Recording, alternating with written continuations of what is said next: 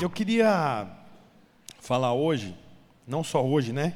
Mas eu vou começar hoje a falar sobre é, os que ficam à beira do caminho. A Bíblia fala muito sobre caminho. Inclusive, um dos nomes de Jesus é caminho. Você sabia disso? Jesus é o caminho, é a verdade, é a vida. Você sabe, Jesus tem muitos nomes. Inclusive, no curso pastoral, tem até um, uma aula que chama Nomes e Atributos de Deus, porque há muitos nomes para o Senhor. E um dos nomes do Senhor é caminho. E quando nós vemos, lemos a Bíblia, nós vemos o tanto que tem é, versículos, temas falando sobre caminho.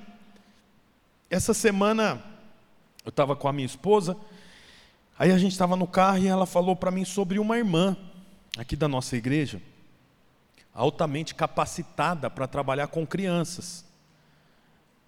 É... Aí ela estava contando sobre ela, né? E aí ela falou assim, conversando com outra irmã, falou, por que, que essa irmã não está no, nos ajudando no, no, nos kids? Ah, não sei e tal, vamos conversar com ela. Conversou com ela, aí ela falou, olha, eu estou disponível, eu quero ajudar. Isso já tem alguns dias, né? O testemunho foi essa semana, minha esposa me contando, essa história já tem alguns dias. Depois de conversado, essa irmã foi levar o filho dela no Kids na época que as mamães ainda levavam até o kids, né? Aí ela foi, quando chegou lá, tinha um garoto que estava chorando muito. E como ela tem formação acadêmica e toda essa história, ela entregou o filho dela e olhou para ti e falou: Você quer que eu ajudo com ele? E aí ela ficou o domingo todo, né, o culto, o período todo com aquela criança que é uma criança que tem é, déficit de atenção, né, alguma situação como essa, e ficou o culto todo e depois procurou e falou que queria ficar, né, entrar na escala dos kids. E quando a minha esposa estava contando sobre isso, eu estava essa semana orando para saber sobre o que, que eu ia pregar. E quando ela falou isso, eu falei assim: eu acho que eu preciso falar sobre os que ficam à beira do caminho. Porque você sabe, a pessoa fica à beira do caminho não é nem pelo coração ruim, é por de repente não se atentar à necessidade, é por de repente não perceber que tem talento. Quanta gente talentosa. Esses dias estava com uma irmã aqui que canta no louvor e aí eu pedi para ela fazer alguma coisa para começar o culto. Geralmente eu começo o culto na ocasião, falei: "Você quer começar o culto?" E ela falou: "Não, pelo amor de Deus, eu tenho medo, eu tenho vergonha", aquela coisa toda.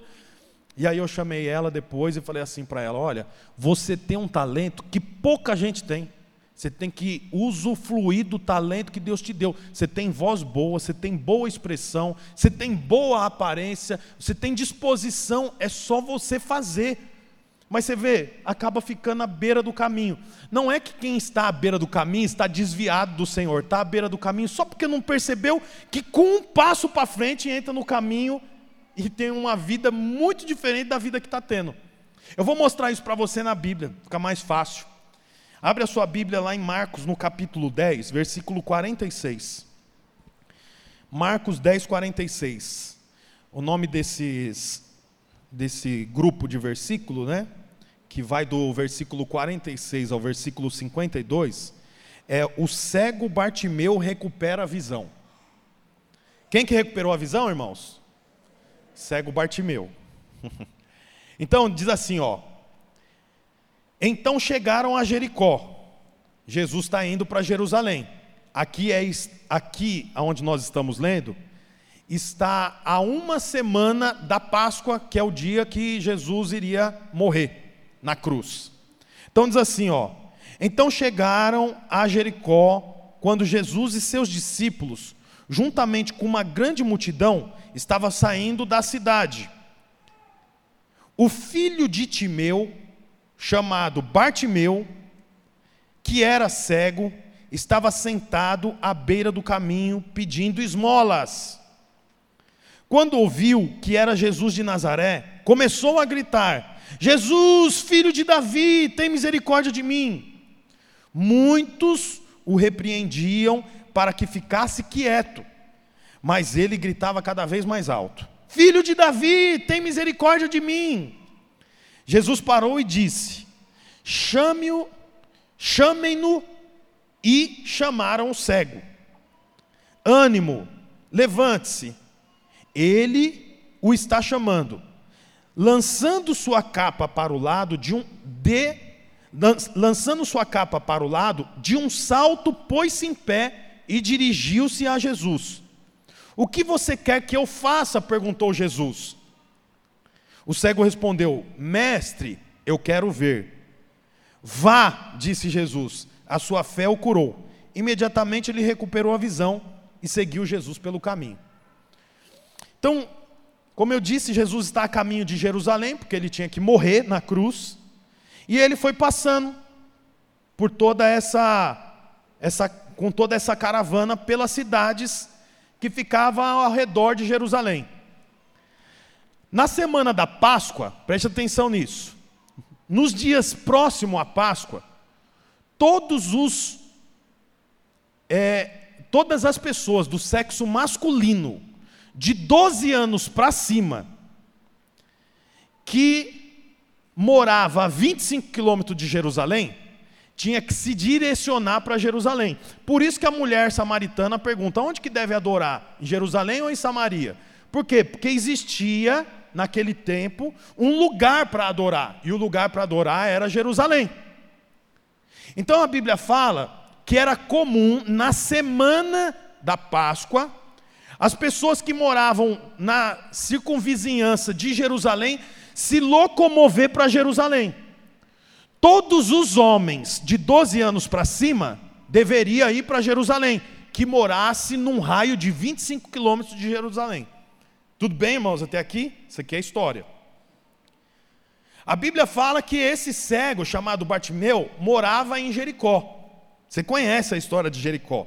Jericó era uma cidade amaldiçoada. Lá em Josué, no capítulo 6, Josué destruiu junto com os hebreus Jericó e amaldiçoou a cidade. A cidade foi reconstruída posteriormente do lado de Jericó, onde tinha sido destruída por Josué. Então tinha antiga Jericó e nova Jericó.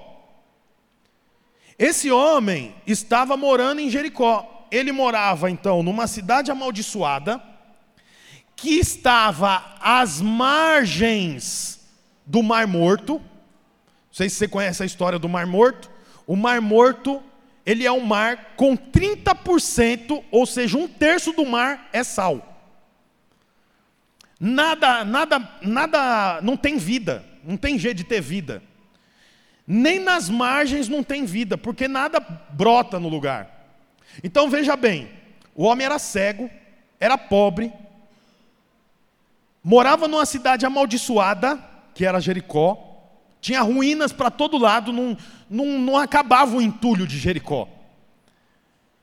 As margens do, do, do Mar Morto.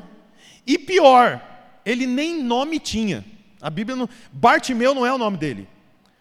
Timeu é o nome do pai dele. Bar significa filho. Então esse homem era conhecido como o filho de Timeu. A Bíblia não põe o nome dele aqui. Quando você vê lá na Bíblia assim, ó, Simão Bar Jonas, é Simão, filho de Jonas. Quando alguém chama Bartimeu, o nome dele não é Timeu, o nome dele é filho de Timeu, ele não tem nome. Então você avalia bem a, a história do rapaz. Cego, pobre, morava numa cidade que era amaldiçoada, tinha entulho para todo lado, pó para todo lado, às margens do Mar Morto, não tinha nome, e quando a carreata passava indo para Jerusalém, ele não tinha como acompanhar. Como é que ele acompanha a, fe a festa da Páscoa? Era a festa mais importante que tinha para os hebreus. Por quê? Porque lembrava a saída dos hebreus de 400 anos de escravidão. Então todo mundo queria participar, era feriado.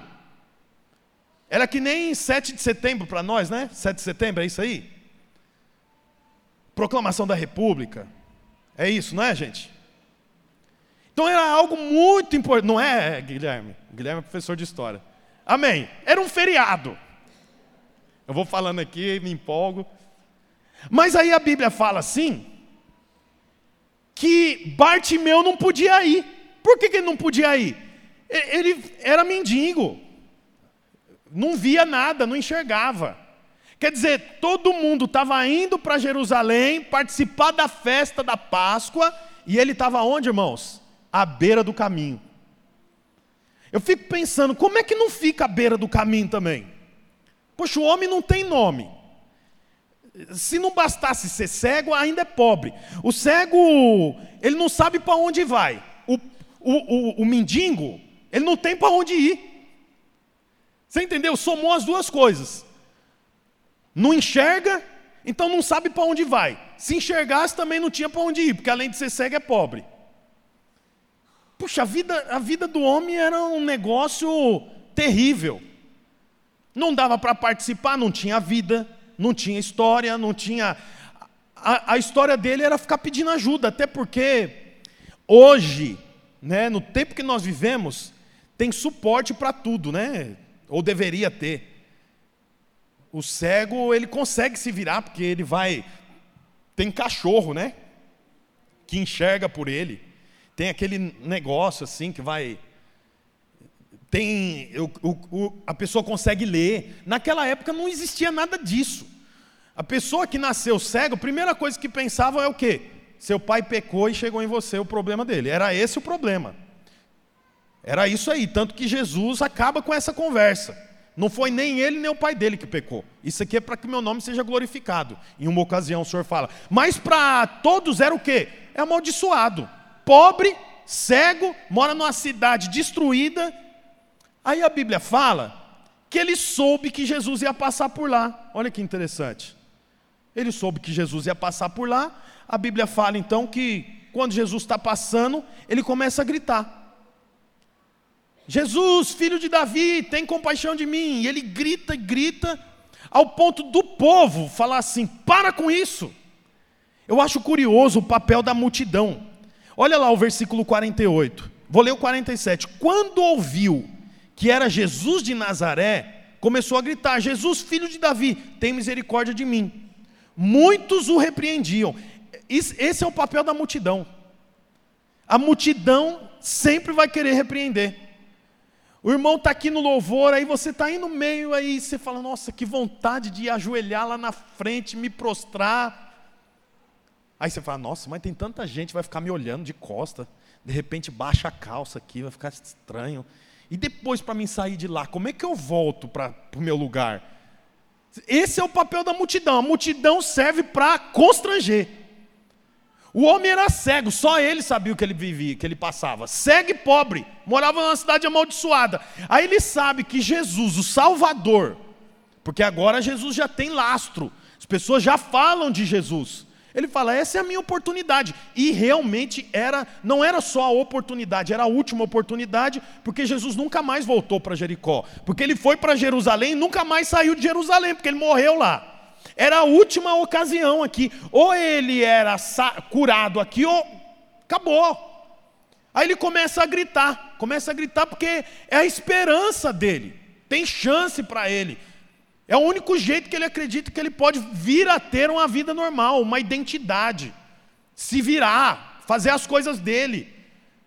Mas a multidão fala o quê? Para com isso. Eu imagino que a multidão talvez falou: para com isso, ele é muito ocupado. Essa semana o irmão falou para mim. Eu tenho bastante contato com o irmão, viu? Não pense que eu estou inventando, não, tá bom, irmãos? Nossa, é, estava conversando com o irmão essa semana. E ele falou, pastor, eu estou aprendendo a pedir. Porque eu só agradecia, agradecia, agradecia. Mas eu estou ouvindo as palavras, as pregações, estou aprendendo a pedir. Irmão, o, o homem aqui estava gritando, pedindo. Se você precisa, você tem que gritar, pedir para o Senhor. Ele pedia para Deus. A multidão falava o quê? Para que Jesus é ocupado. Ah, como é que eu vou pedir para Deus uma viagem com meu marido? Faz três anos que a gente não viaja. Como é que eu vou pedir para Deus? Deus está tá cuidando da guerra da Ucrânia, né? Vai parar para me dar uma viagem para Monte Verde? Para Campos do Jordão? O senhor está ocupado lá dando um jeito no Putin, lá que arruma uma guerra com a Ucrânia, morrendo criança. O senhor está preocupado é com. Irmão, o senhor está preocupado é com filho. Você é filho, o Senhor está olhando para você. Amém? Ele está olhando para você. Você vê, a Bíblia fala, põe para mim aí, Jeremias 1,12. Jeremias 1,12 fala assim: ó, o Senhor vigia para que a sua palavra se cumpra. Você sabe qual que é o problema um monte de crente? Que acha que o Senhor está vigiando você para ver se pisa fora da, da marcação. Errou, aí o Senhor vem e arranca a perna. Põe para mim, irmã. Jeremias 1,12 fez, o Senhor está vigiando para ver se você não tá, não faz alguma coisa de errado. Se fizer, não adianta nem pedir que Deus não dá. Por quê? Porque você deixou escapar um palavrão, que é, é errado, inclusive, tá, irmão? Você acabou pensando que não devia, você acabou falando que não devia, então agora não adianta nem pedir. Irmão, o Senhor não gasta tempo vigiando o que você faz ou o que você deixa de fazer. A Bíblia fala: o Senhor me disse, você viu bem, pois estou vigiando para que a minha palavra se cumpra. Olha que curioso, o Senhor não gasta tempo vigiando os seus filhos para saber se, se o filho fez ou não fez. O Senhor gasta tempo vigiando a palavra dele para que se cumpra todas. Isso tinha que ser mais forte, irmão. Isso, estou ensinando os irmãos manifestar, porque futuramente, de repente, a gente recebe o pastor Aloísio aqui pregando. Aí, quando o pastor Luiz falasse, amém, glória a Deus, né? Então a Bíblia, a Bíblia fala que o Senhor vigia para que a palavra dele se cumpra. Isso, aleluia. O Senhor não está vigiando você para cair um raio na sua cabeça. Parece uma loucura, mas tem um monte de gente que pensa isso. O Senhor está me vigiando, então ele, ele anda o tempo inteiro acusado. Por quê? Porque o Senhor está olhando para ele alguma coisa, ele, ele, tá, ele errou, então vai furar o pneu, vai fundir o motor do carro. Então ele fica o tempo todo em alerta, porque o Senhor está vigiando ele. A a, é, é, eu vou pregar, eu estou vindo para o carro, estou vindo com o carro, aí fechei o motoqueiro, pronto, agora a palavra já não vai ser boa, porque o Senhor não é desse tipo, irmão. Nem a gente é desse tipo. Você fica atrás do seu filho assim, tomara que ele não me veja, só para ele fazer uma arte ou pegar ele pelo. Aí você vai chegando perto dele, perto dele, e fica assim, sem seu filho ver. Aí seu filho fala assim: oh, bosta! Ah, moleque! Você faz isso com seu filho? De jeito nenhum. Muito pelo contrário, você quer que ele te veja logo para ele não fazer. Mas com Deus a gente pensa que Deus está assim para nós, ó.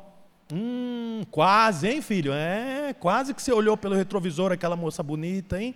Hum, se você olhasse, hein, olha, eu ia arrancar com você. Não, o Senhor está vigiando a palavra dele para que a palavra dele seja cumprida. Por que, que o cego recebeu a cura? Porque o Senhor cumpre com a palavra dele, não está relacionado com o cego. Você vê, o Senhor não fala para o cego aceitar Jesus, o Senhor. Não. Eu acho muito interessante isso também.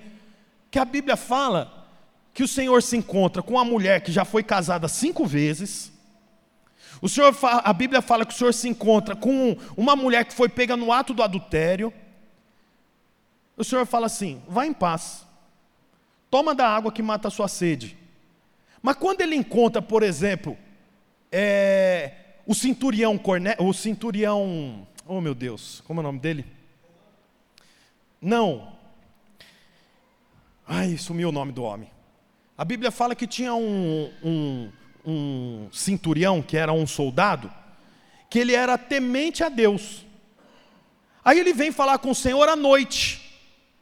Aí ele conversa com o Senhor, o Senhor olha para ele e fala assim: ó, primeiro você tem que nascer de novo. Mas ele já era religioso, ele já tinha. Ele, ele, a Bíblia fala que ele dava esmola para os pobres. Lembraram o nome? Um fala mais alto, irmãos. Nicodemos, exatamente. Aí para Nicodemos, ele fala: você tem que morrer e nascer de novo. Para os outros, ele dá, mas para o religioso ele fala: você tem que morrer e nascer de novo. Eu acho curioso isso porque o Senhor não está preocupado com o estereótipo. A mulher pega no ato do adultério. Como é que uma pessoa é pega no ato do adultério, irmão? Com roupa. No ato do adultério. Estava se beijando com o homem, o homem casado. Aí os homens pegam ela e traz ela para Jesus. Como é que essa... eu fico pensando como que essa mulher estava com que roupa? Porque mulher naquela época era, era objeto. Ninguém tinha cuidado com a mulher. A mulher era um símbolo, era a procriação. Para você ter ideia, quando a mulher estava menstruada, todo mundo sabia que ela estava menstruada. E se ela sentasse no lugar, ninguém podia sentar lá por dias. Por quê? Porque o lugar estava contaminado. Para você ter ideia de como era a mulher. A mulher então foi pega no ato do adultério. Aí todo mundo vem para acabar com ela. E Jesus fala o quê? Cadê seus acusadores depois? Se eles não te acusam, eu também não te acuso. Vai em paz. O senhor não fala, agora que eu cuidei de você, que eu não deixei ninguém te matar, você vai ser minha serva. Você vai cuidar de tudo que eu quero que você cuide. Por quê? Porque era para você estar tá morta. Lembra onde que era para você estar? Tá? Pior coisa que tem é esse tipo de liderança. Você esqueceu, né? Que eu te ajudei quando você estava quase separando, né? Agora você deve favor a mim. Não, você deve favor é para o Senhor. É isso que, que a Bíblia mostra para nós. Você vê que curioso então. Esse homem, ele grita, mas a multidão manda ele se calar. Eu quero falar uma coisa para você, irmão. A multidão sempre vai mandar você se calar. Sempre. Alguém dá um glória a Deus, por exemplo. Eu estou pregando, alguém dá um glória a Deus um pouco mais alto. O que, que a multidão faz?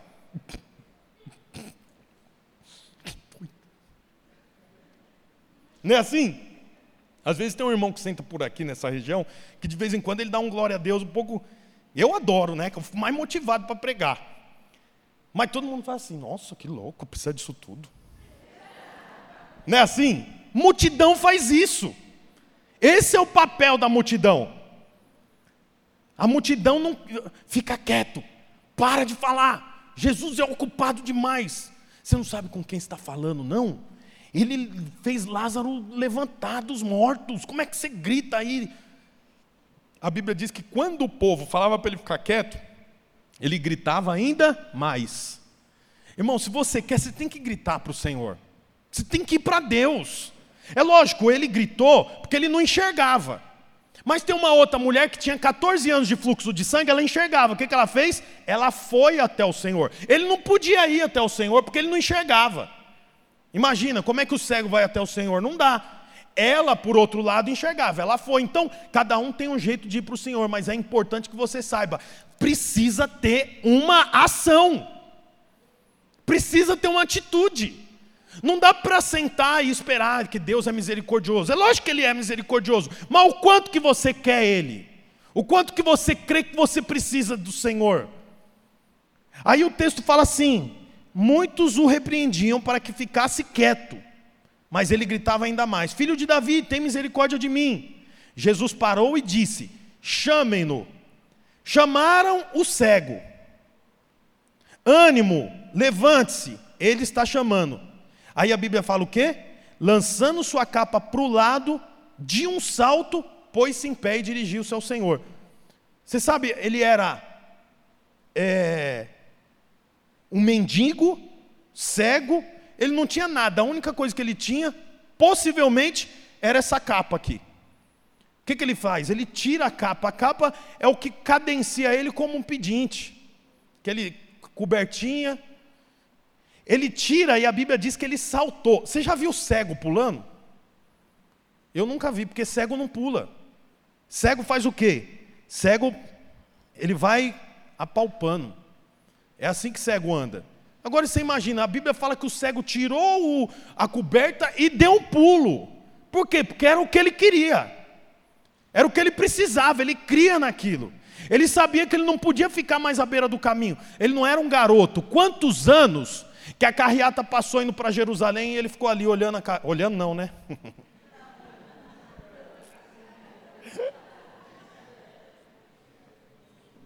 Vocês gostam, né? Quantas vezes a carreata passou para Jerusalém, mas ele não pôde ir? Dessa vez ele sabe, Jesus está passando.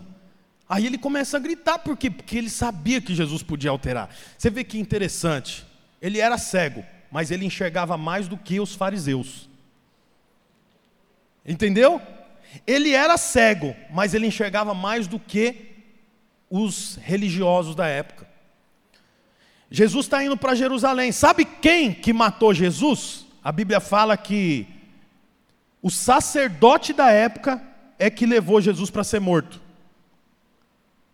O sacerdote, o sacerdote, você lembra o que era o sacerdote? Ele era responsável por representar Anás, o nome dele. Anás e Caifás. Era o sacerdote e o, o genro. Eles eram responsáveis por conduzir o povo para Deus. E, no entanto, foi eles que entregaram Jesus para as autoridades romanas. Então você vê que engraçado. Quem via não enxergou, e quem era cego viu Jesus. Não é curioso isso? Você sabe, não é o título, não é o título, não é o que você faz, é como você vê o Senhor. Isso muda tudo, irmão. Muda tudo. Não ia contar esse testemunho, não, acho que eu nem vou contar de noite. A semana passada eu comprei um negócio na internet. Eu sou, eu sou meio esperto assim, sabe? Eu não caio fácil em golpe. Caí no golpe. Nunca caí no golpe. Comprei bastante coisa na internet. Eu gosto de comprar coisa usada, sabe? Aí fui, fui, conversei com o cara. Ah, o cara legal, né? Uma conversa boa. Falei, ah, esse cara não vai. Né? Eu, eu vendi uma coisa pela internet, o cara veio buscar, vendi uma bicicleta, o cara veio buscar, eu tinha um capacete. Aí o cara, poxa, eu não tenho dinheiro. Eu falei, ah, leva, você me paga daqui 20 dias. Eu, aí eu pensei que todo mundo era honesto, sabe quando você pensa todo mundo é honesto? Eu falei, não, eu vou pagar, o cara vai entregar. Paguei. No outro dia, nada. Liguei para o cara, não, vai. Aí chegou uma hora que eu falei, isso aqui é golpe, caí num golpe. Fiquei bem triste, sabe? Só que essas coisas a gente não fala para ninguém, que a gente fica com vergonha. Eu não falei para ninguém, só para Deus. Nem para minha esposa não tinha falado. Aí eu, eu lembro no chuveiro, eu falei, Deus, eu tô triste. Tô triste. Mas eu vou trazer à memória aquilo que me dá esperança. E o diabo tentou me levar, levar alguma coisa minha. E a partir de agora eu vou começar a me preparar para o que o Senhor vai me dar, porque eu sei que vai vir muito mais do que o diabo me levou. Eu orei desse jeito, sabe? Eu estava eu tava com o coração apertado assim. Aí, não é nem pelo dinheiro, sabe? Não é mesmo. É, o sentimento é muito ruim, né? Aí a gente, homem, quando está triste, ora no chuveiro. Porque daí não dá para saber se chora ou se é água, né? Orei. Passou dez dias, irmãos. Dez dias, uma semana. Uma pessoa me ligou, me fez uma proposta num negócio que eu tinha, que eu não estava esperando, não tinha, não estava à venda, não tinha nada. A pessoa me fez uma proposta. Ontem eu fiz a conta. Eu falei, eu não vou testificar isso não, que eu não, mas eu não aguentei. 190 vezes o valor que eu tinha perdido. 190 vezes, irmão. Não estava esperando, não estava na. Não, eu só orei lá e, inclusive, depois que eu orei, acabou. Sabe? Acho que é por isso que eu não falei para minha esposa. Não ficou nada no meu coração, acabou. Mas o Senhor me abençoou e aí eu lembrei. Depois que eu fiz o negócio, eu lembrei. Falei, nossa, 190 vezes o que eu tinha perdido. Agora, irmão, sinceramente, não é porque eu sou pastor, para, não pensa isso. Sabe por que, que isso acontece? Depende de como eu vejo o Pai. Ele não enxergava, mas ele sabia que Jesus era o filho de Davi. Você sabe o que significa esse nome de Jesus, filho de Davi? Filho de Davi fala de uma, um nome messiânico, que diz respeito a Jesus que viria. Jesus, filho de Davi, fala da promessa de um Deus que iria morrer. Portanto, esse cego que não teve condições de estudar, que não teve condições de aprender com os profetas e sacerdotes na sinagoga, Esse, esse, esse cego que não teve uma educação aos pés de, de, de um rabino, sabia que Jesus era o Messias. E Anás e Caifás, que conhecia tudo da Bíblia, tudo. Você sabe, eles conheciam tanto da Bíblia que eles eram capazes de conversar citando só versículos da Bíblia. Eles traziam a Bíblia, o, o, o, o Torá, os livros da lei, num ponto que eles falavam como nós conversamos. Mas olha que curioso, eles falavam, mas não enxergavam o Senhor. A Bíblia diz aqui que esse cego não via, mas ele enxergou o Senhor. Você tem que enxergar o Senhor. Como que você enxerga o Senhor? Você enxerga o Senhor como pai? Você enxerga o Senhor como patrão? Você enxerga o Senhor como é, é, como o quê? Como o que que você enxerga o Senhor? Aí o texto fala assim, ó. É, Aí lançar, lançou sua capa, deu um salto e dirigiu-se a Jesus. Aí Jesus pergunta: O que, que você quer que eu te faça? Isso é outra, é outra coisa que eu acho que Jesus ele era, ele tinha bom humor. O, o, cego, o cego vem assim, ó, Jesus, Jesus, Jesus, Jesus, cadê você? Aí, tô aqui. Aí Jesus fala: O que, que você quer que eu te faça? O homem não enxerga é pobre. Mas sabe por que Jesus faz a pergunta? O nome disso aqui é oportunidade. É a mesma coisa que Jesus fez com Adão. Adão, aonde você está? Jesus não, perdão, Deus fez com Adão. Adão, aonde você está?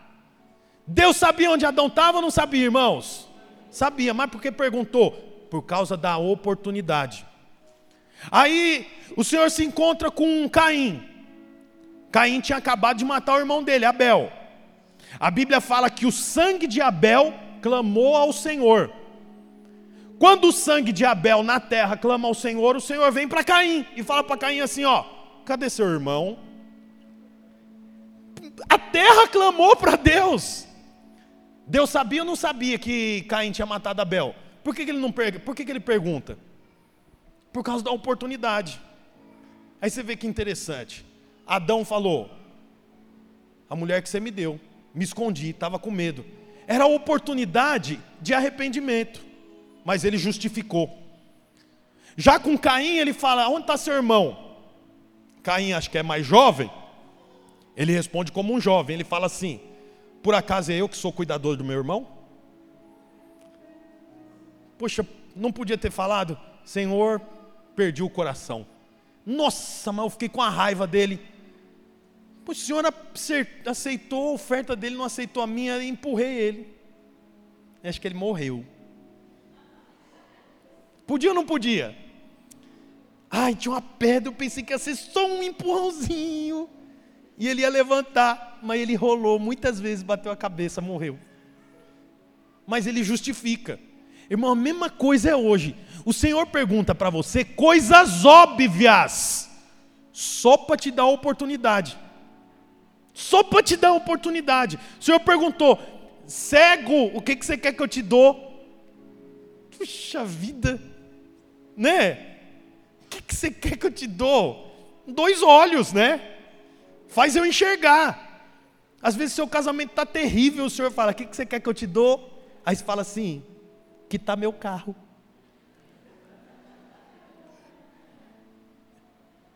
Às vezes você não consegue orar de jeito nenhum em casa, o Senhor fala: O que, que você quer? Ao invés de você falar, Senhor, me dá fome pelo Senhor, você fala assim: é, Preciso pagar meu convênio médico amanhã. Está pedindo errado. Você tem que pedir para o Senhor, você tem que ter clareza, porque é oportunidade. Aí a Bíblia fala que o cego respondeu, olha que interessante a resposta do cego: Rabone, eu quero ver. Sabe o que é Rabone? Rabone significa mestre, mas é uma interpretação pessoal. Você não vai ver ninguém chamando o Senhor de Rabone a não ser Maria. Esse, esse cego, ele não enxergava, ele não tinha muitas experiências, mas ele sabia que Cristo era mestre. Você vê a, a, a revelação de quem é Cristo muda tudo para você. Se a revelação é equivocada sobre Cristo, você tem um problema. Esse, esse, esse cego ficou ali muitas vezes e passava de tudo ali na frente dele. Eu fico pensando, como é que ele sabia que Jesus podia curar ele? Sabe por quê? Porque ele estava ouvindo. Ele não via, mas ele ouvia. E ele sabia que Deus era misericordioso. Ele sabia que Deus não fazia muitas perguntas. É outra coisa que Jesus não faz. Ele faz pergunta conduzindo o homem para a libertação. É igual o filho pródigo. Filho pródigo se arrebenta, ele volta para casa. Quando ele chega, a Bíblia fala que o pai correu para abraçar ele. O pai não chega lá e fala: pera, pera, pera, pera, fedido. E esse pé tudo sujo, calma aí. Deixa eu te perguntar uma coisa. Você, fez, você teve relação íntima? E o dinheiro você gastou com o quê? Você não fez dívida, não, né? Você não falou por aí que você era meu filho, não, né? O pai não faz pergunta, o menino que quer responder: Senhor, pequei contra você, pai, pequei contra você. Gastei tudo. O pai fala o quê?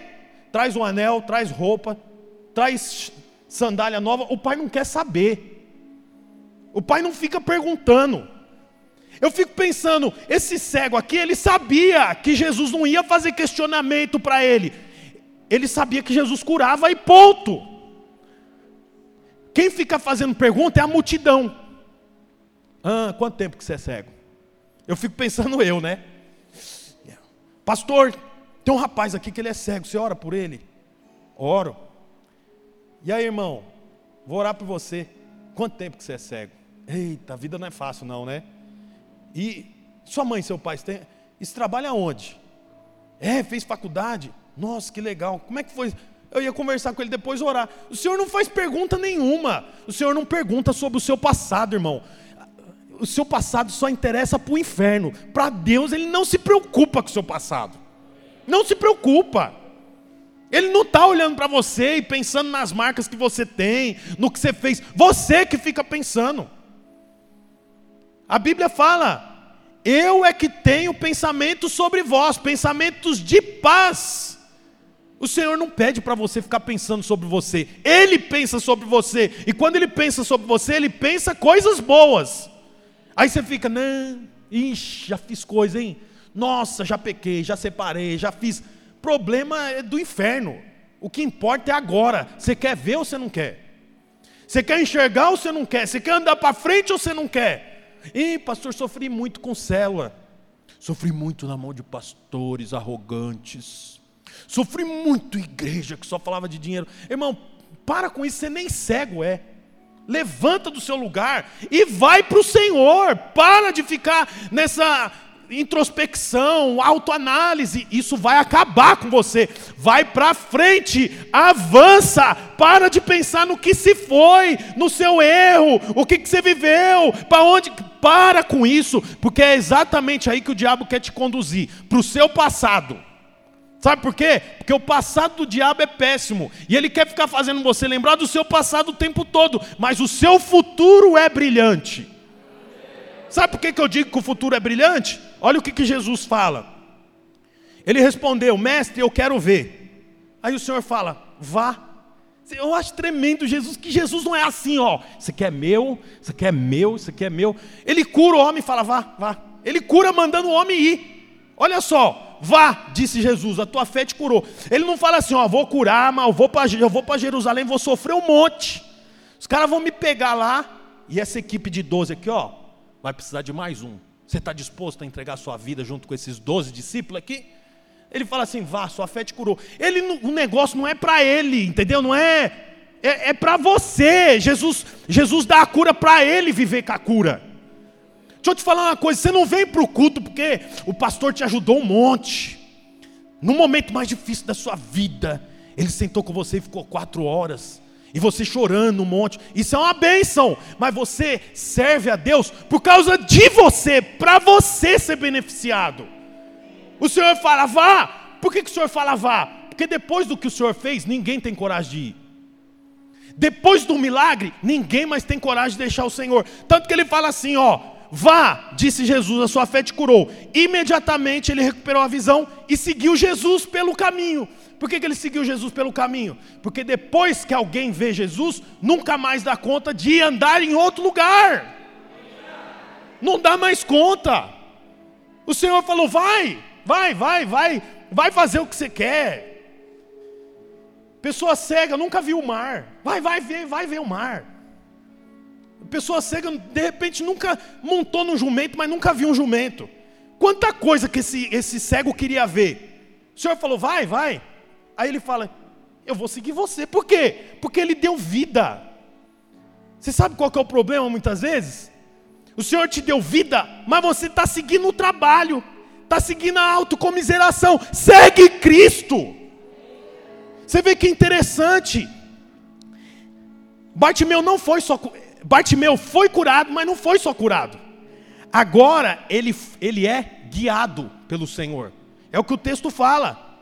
Vá, disse Jesus. Imediatamente ele recuperou a visão e seguiu Jesus pelo caminho. Bartimeu, além de ser curado, agora é guiado pelo Senhor. O Senhor não quer só te curar, Ele quer que você seja guiado por Ele. Agora, Bartimeu faz parte da caravana dos vencidos. Só anda atrás de Jesus quem foi vencido por Ele. Porque é uma guerra, irmão. É uma guerra. Jacó teve o nome mudado depois que ele lutou com o Senhor. Portanto, Jacó foi vencido pelo Senhor. Aqueles que são vencidos pelo Senhor andam atrás dele. Aqueles que têm força o suficiente não dá conta de andar atrás do Senhor. Você sabe, um, um general romano, quando ele ia dominar uma região, ele dominava a região, mas Roma não fazia como a Babilônia, que trazia as pessoas cativas para Roma. Roma fazia assim: ele vencia e então levava para lá um grupo chamado Eclésia. E a Eclésia fazia o quê? Levava os costumes de Roma para dentro daquela cidade que foi vencida. Só que o general romano, para mostrar sua força, trazia atrás dele os generais da cidade que ele tinha vencido. Então ele vinha na frente e atrás vinha a caravana dos vencidos. Quando Jesus entra em Jerusalém, ele é o general, e atrás dele vem todos os que foram vencidos por ele. Pedro foi vencido por Jesus, por quê? Porque ele era duro, mas o Senhor venceu Pedro. Mateus era cobrador de imposto, agora ele é o que? Discípulo de Jesus. Aonde que Mateus está quando Jesus entra? Atrás dele, por quê? Porque ele foi vencido. Só anda atrás de Jesus quem foi vencido por ele. Quem é forte o suficiente não anda atrás de Jesus. Você tem que entender que você foi vencido por Ele, não tem mais nada para você lá fora. Mais nada. A sua vida foi queimada para o Senhor. Queimada, não tem mais para onde ir. Nossa vida está com o Senhor. Para finalizar, a banda pode subir aqui, por favor? Eu gosto disso aqui, ó.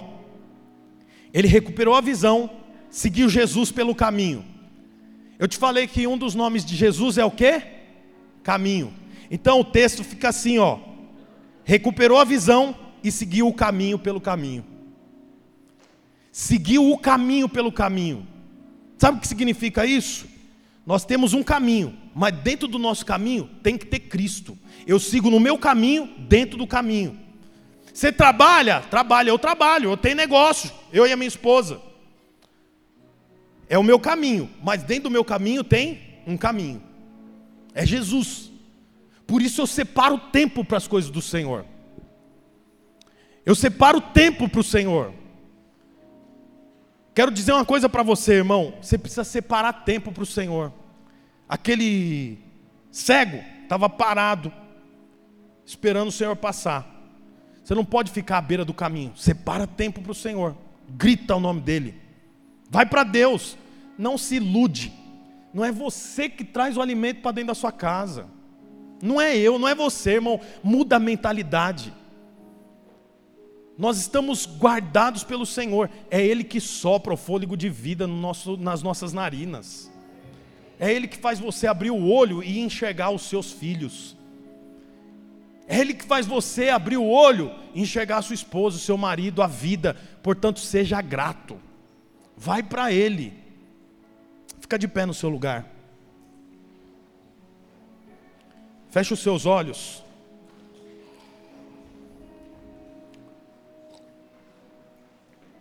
Aleluia. Senhor, nós oramos ao Senhor aqui. Declaramos, Pai, em nome de Jesus, que nós somos dependentes do Senhor. Somos dependentes do Senhor. Somos dependentes do Senhor, Pai. Oh, Jesus, nós confiamos em Ti.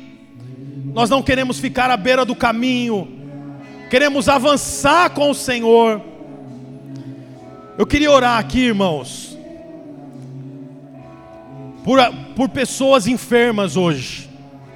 Como nós oramos, ah, perdão, como o cego foi curado, eu creio em nome de Jesus que hoje o Senhor vai trazer cura sobre esse lugar. Amém, irmãos?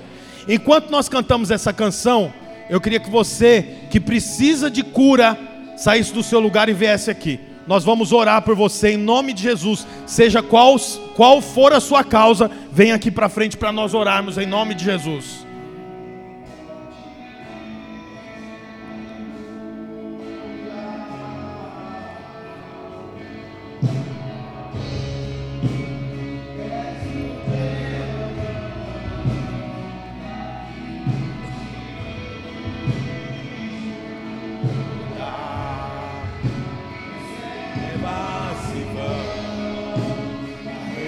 Vem mais para frente, dá um passo para frente.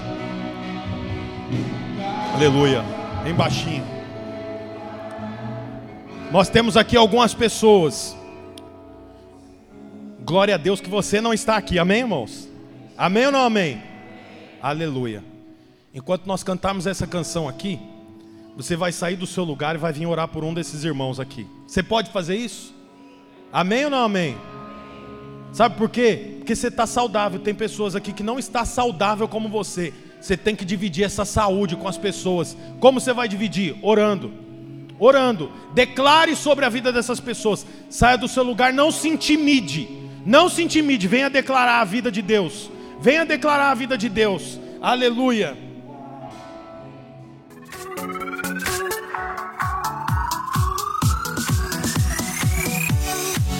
Olá, você acabou de escutar mais uma de nossas pregações. Eu quero aproveitar e te fazer um convite para que você venha aqui nos conhecer pessoalmente em um dos nossos dois cultos, às 10 da manhã ou às 18 horas. Também aproveite e nos siga nas redes sociais para mais informações. Deus abençoe e até mais.